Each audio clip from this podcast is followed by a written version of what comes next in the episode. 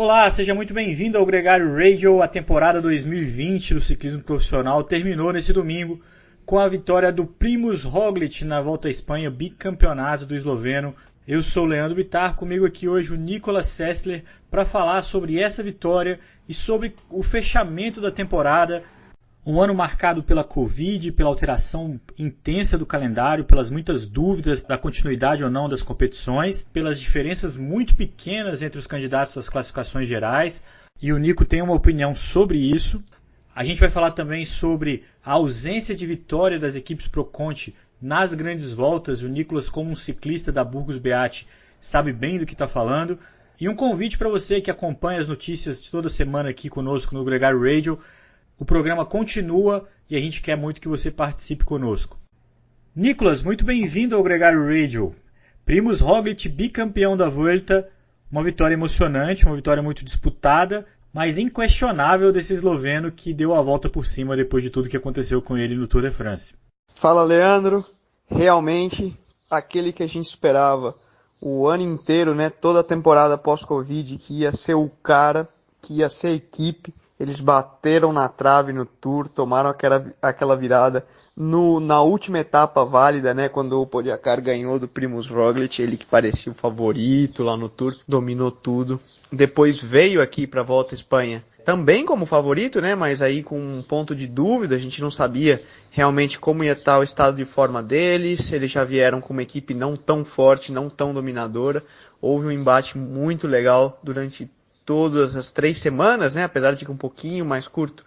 Também foram 18 etapas, foram três semanas de prova nessa volta à Espanha. E rolou de novo o duelo, né? Dos Impérios, Jumbo versus Ineos. E até a última etapa, né? A gente viu ontem no sábado, com a última chegada ao alto, Carapaz não deixou mole, que o kart também estava na disputa, né? Subiram muito bem, atacaram, foram agressivos, Movistar também gostaria de destacar, também forçou muito o ritmo, pôs fogo na corrida e não venderam fácil essa vitória pro, pro Primos, né?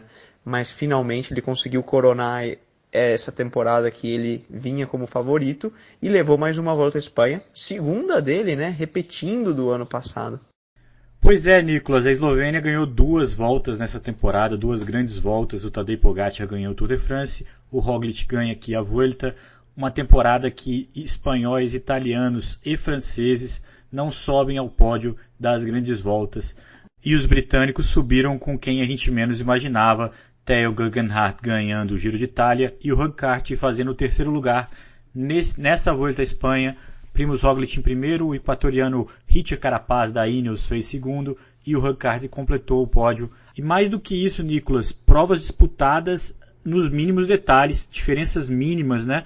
Menos de um minuto no Tour, um incrível empate na última etapa do, do Giro de Itália, chegaram na, na crono final empatados, os dois primeiros colocados. Na Volta à Espanha também não foi diferente. O Primus Roglic venceu com apenas 24 segundos de vantagem sobre o equatoriano Hit Carapaz. Como explicar essa diferença tão pequena, Nicolas, nas três grandes voltas, a sensação de um equilíbrio muito grande entre os candidatos? No meu ponto de vista, eu acredito que toda a incerteza que aconteceu ao longo do ano, com o Covid, com o lockdown na Europa, onde alguns tiveram que parar de treinar, outros continuaram treinando, tudo isso adicionou imprevisibilidade. Por quê? Eles tiveram que reajustar os picos de performance, estão correndo em períodos que eles não estão acostumados, todos eh, os atletas tiveram um, um preparo para cada uma dessas provas diferente do que seria o usual ou tradicional e então foi uma temporada de adaptação para todos. Não teve ninguém que não teve que se adaptar nesse ano. E isso faz com que fique muito mais imprevisível e muito mais difícil de controlar os detalhes, né? O que deixa a prova, como nós bem vimos, muito mais aberta e dinâmica. Uma vez que você não tem como planejar tudo de maneira muito perfeita, né? O método que a gente costumava ver a Sky e Ineos sempre aplicando nos últimos anos. Isso faz com que você tenha mais margem para ataques, para uma prova mais dinâmica e menos controlada, né? Mais movimentada. O que para nós que estamos assistindo é fantástico. Eu acho que a gente foi presenteado aí com uma temporada pós-Covid que tínhamos muita dúvida da realização e que foi uma temporada linda, né? Todas as provas foram muito disputadas e muito legais de assistir. Ô Nicolas, outra coisa que o final da Vuelta marcou e definiu nessa temporada foi a ausência de vitória das equipes Pro Conte, das equipes que são convidadas para as grandes voltas, né? Tanto no Tour quanto no Giro, quanto na Vuelta, a gente não viu tanto assim, apesar da valentia de algumas delas, como a sua, a Burgos Beat, que atacou, que esteve em várias fugas, mas vitória mesmo, nenhuma delas conquistou. Verdade, um fato interessante de ser ressaltado, uma vez que não houve tanta margem. É importante dizer que sempre houve nas três grandes, né? Sempre houve muita agressividade, as equipes pro conte, as equipes menores, a gente sempre busca correr de maneira agressiva, já que para nós é muito importante aparecer, dar horas de televisão e dar retorno de mídia para os nossos patrocinadores que justificam a existência e o, e o, dinheiro investido, né? Mas é importante ressaltar que nessas horas e num ano de tanta incerteza é onde a questão da segurança, talvez não uma estrutura um pouco menor, é, podemos dizer, das equipes pró-continentais demonstram sua diferença frente às World Tour, né?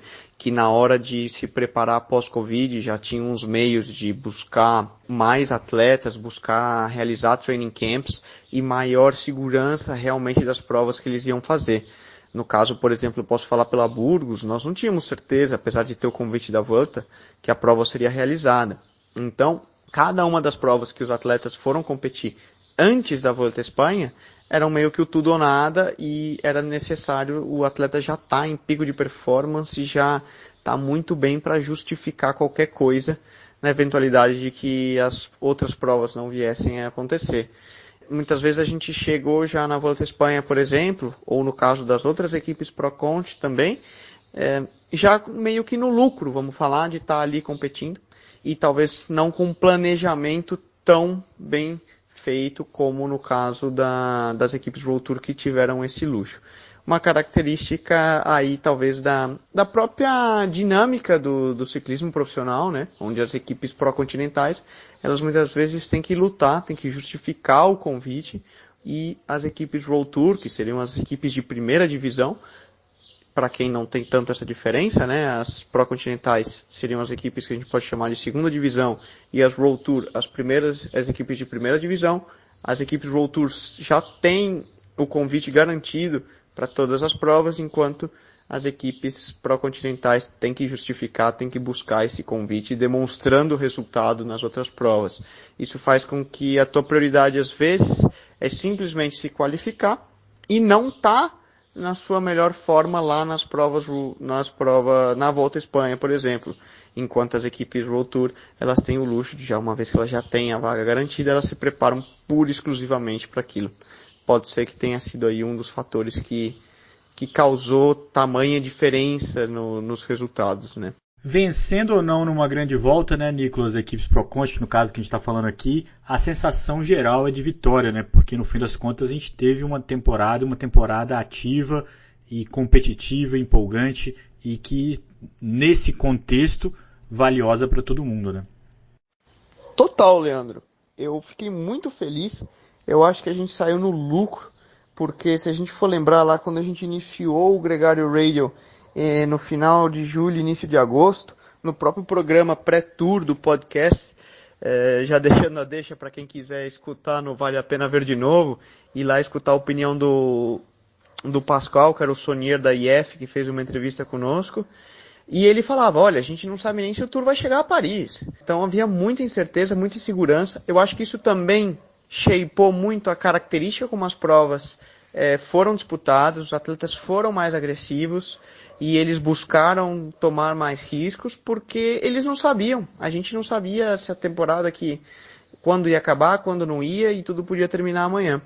No final das contas, pô, eu acho que um, um saldo final super positivo, né? Com exceção da Paris-Roubaix que não foi realizada, a gente saiu no lucro.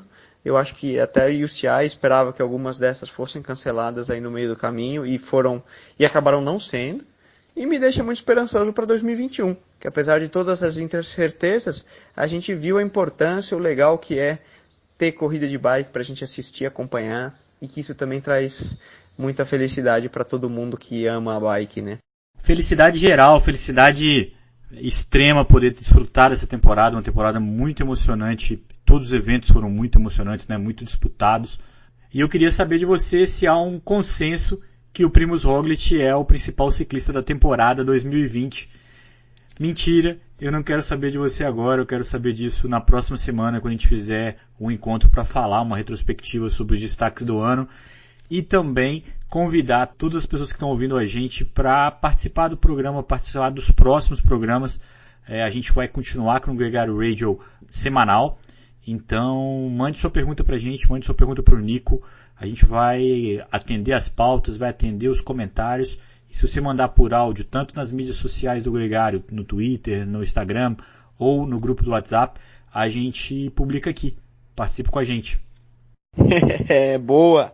Deixamos o clima de suspense porque ainda tem muito para rolar. Eu que agradeço a oportunidade, Leandro, foi muito legal acompanhar essa temporada de ciclismo, um projeto novo que surgiu como o Gregário Radio e ainda tem muita margem, tem muito tema que a gente pode trazer aí nesse off-season, né? Podem mandar as dúvidas, suas perguntas, interajam conosco lá e a gente quer fazer o programa para que a galera toda curta, tenha informação desde dentro. Um grande abraço para todo mundo e a gente se vê no domingo que vem para fazer aí um fechamento da temporada e analisar tudo o que rolou, quem será que foram os melhores ciclistas. Podem mandar sua opinião também. Perfeitamente, Nicolas. Vamos falar e vamos dar voz aos amantes do ciclismo aí. Um grande abraço para todo mundo e até domingo que vem.